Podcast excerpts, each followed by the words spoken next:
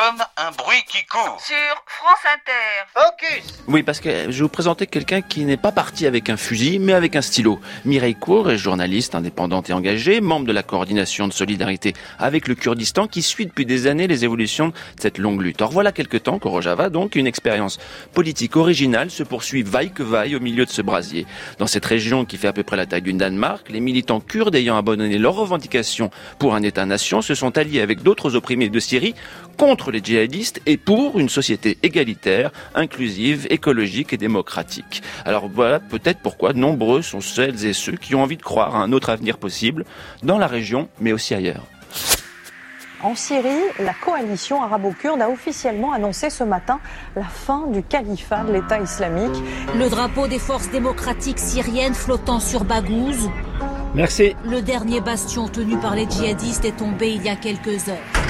Ensemble, Kurdes et Arabes ont combattu le groupe État islamique au sein des forces démocratiques syriennes, les FDS.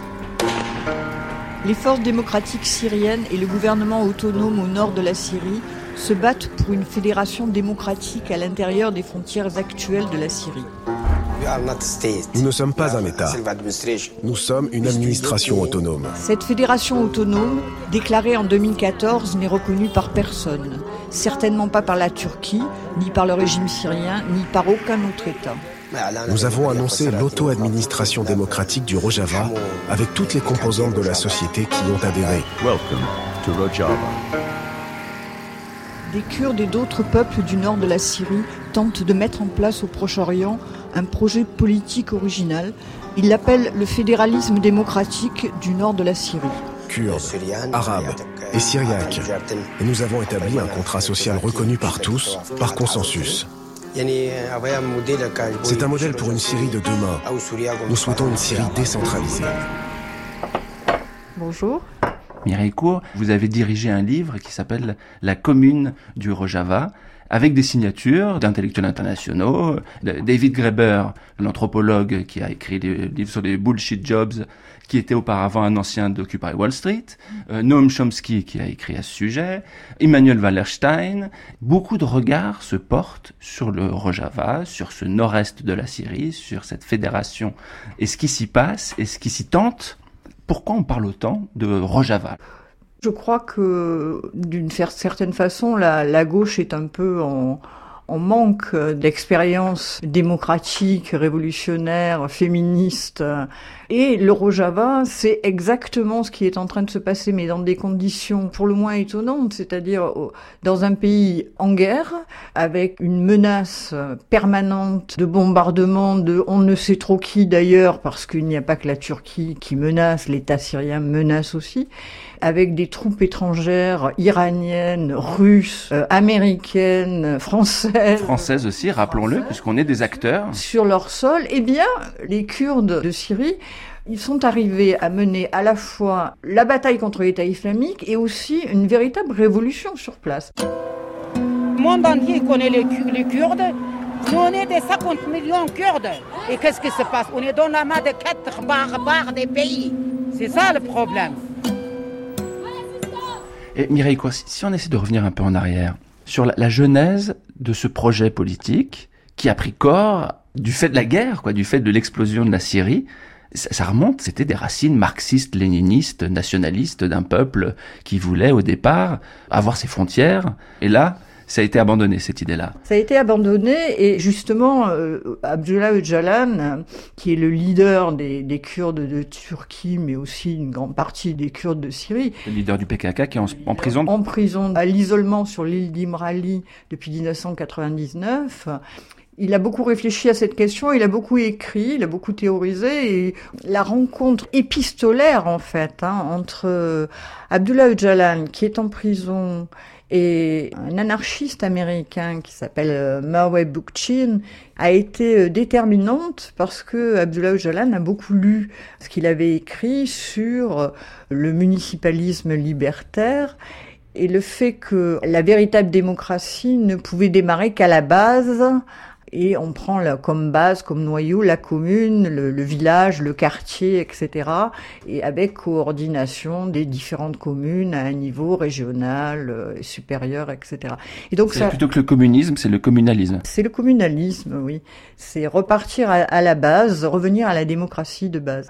Ce qui est surtout intéressant, c'est que ça permet à tout le monde de participer effectivement à la vie de la commune, mais à tous les niveaux, c'est-à-dire pour chaque euh, domaine.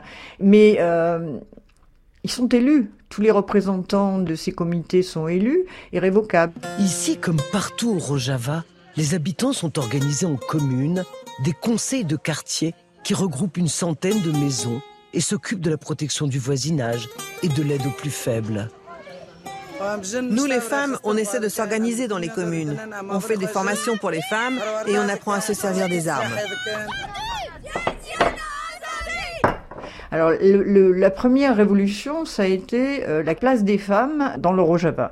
C'est-à-dire une, une place des femmes strictement égalitaire y compris dans les bataillons de femmes qu'on voit régulièrement qui vont au combat. C'est un petit peu la base des choses parce que traditionnellement, c'est l'homme qui va faire la guerre et euh, la femme est à la maison. Euh, le PKK euh, et ensuite les FDS, etc., ont changé complètement la, la, vision des choses puisque les femmes participent, ont leur propre régiment, leur propre commandante, mais euh, on voit aussi maintenant d'ailleurs des, femmes qui commandent des bataillons d'hommes. Ça, c'est quelque chose dans la région qui est extraordinaire. Dans une société extrêmement conservatrice, très traditionnaliste, qu'est la société kurde du nord de la Syrie, voir une jeune fille partir à la guerre euh, avec sa kalachnikov est tout à fait bien accepté au combat. Et en même temps ça change complètement l'organisation de la société en fait le, le, le, rôle traditionnel des femmes. Les femmes ont, ont, ont pris une place euh, à égalité, en fait, dans toutes les institutions, dans toutes les associations, il y a obligation de parité, et elles se sont emparées très très vite de ce rôle. Une révolution féministe sans l'ombre d'un doute. Les droits des femmes sont consacrés dans le contrat social, une sorte de constitution du Rojava qui établit égalité et parité. Premier effet, des maisons de femmes ont fleuri partout. Organes de conciliation avant le tribunal, elles ont pour mission et compétence de rappeler les hommes au nouvel ordre. Leur projet est un projet justement euh, de totale égalité entre toutes les populations, entre toutes les religions, entre tous les sexes.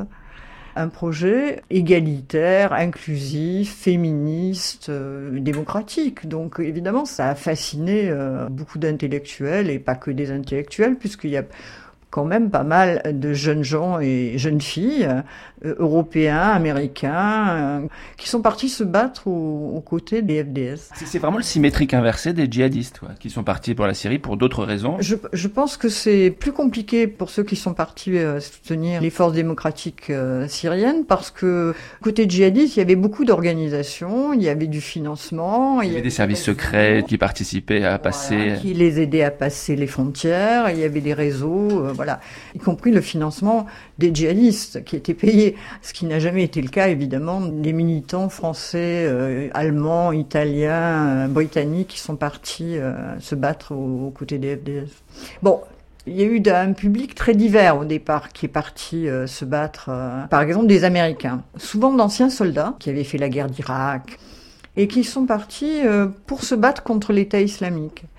Et en fait, il y en a très peu qui sont restés parce que l'idéologie euh, ambiante ne correspondait pas du tout à leur propre idéologie. Voilà ils allaient battre les djihadistes et ils s'est retrouvé au milieu de communalistes qui euh, brandissent des idéaux de démocratie directe. Ils ont même témoigné euh, dans des vidéos en disant euh, bon voilà moi je suis parti me battre contre les djihadistes euh, et je me retrouve au milieu de of a bunch of commies. Une, je me retrouve avec une bande de communistes. De coco. Et ils, et ils sont partis très vite. Bon, bien sûr, il y a des, des jeunes Américains euh, qui se sont battus, qui sont toujours là-bas et qui sont même sacrifiés. Il y en a qui sont morts. Il faut, faut, quand même se rappeler qu'à un moment donné, en 2014, les Kurdes ne tenaient plus que quelques maisons dans le centre de Kobané. La communauté internationale, à part se lamenter sur l'avancée inexorable des djihadistes, ne faisait strictement rien. Il y a eu quelques bombardements américains, heureusement, qui ont permis euh, d'arrêter l'État islamique. Mais c'est leur héroïsme qui a permis de la première victoire contre l'État islamique. Après quatre mois d'intenses combats, le cours des choses semble avoir changé à Kobani. Nous avons libéré Kobani. Oui, les Kurdes ont chassé les combattants du groupe État islamique, bien aidés par les frappes aériennes de la coalition dirigée par les États-Unis. We have won against ISIS. So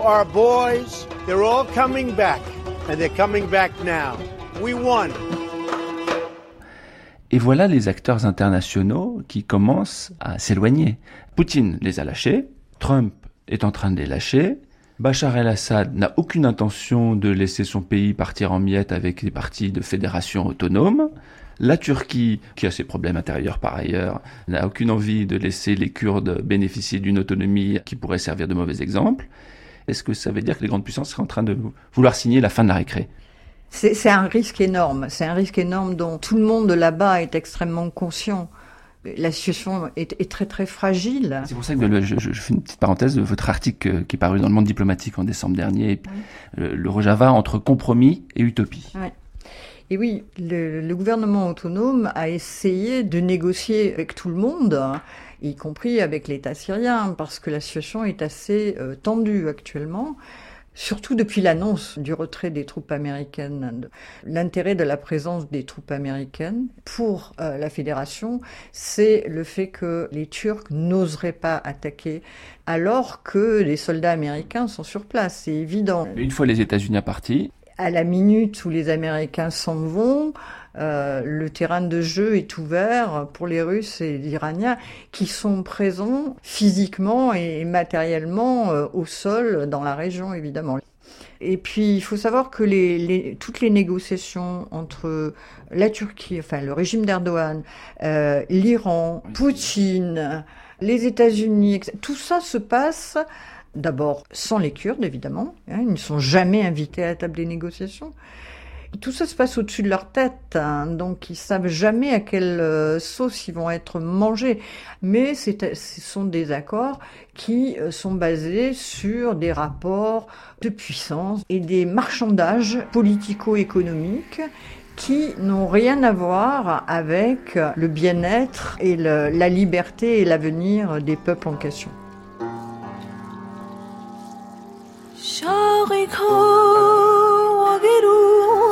سونی رو خورد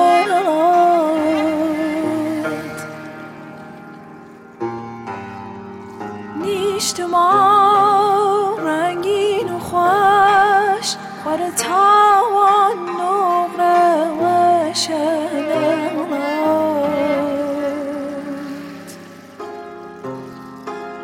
چک من سازه دنگی آواز منه. شارکم آبادت کرد. لزنجیر آزادت کرد. اوینه کوبانی پرژینه.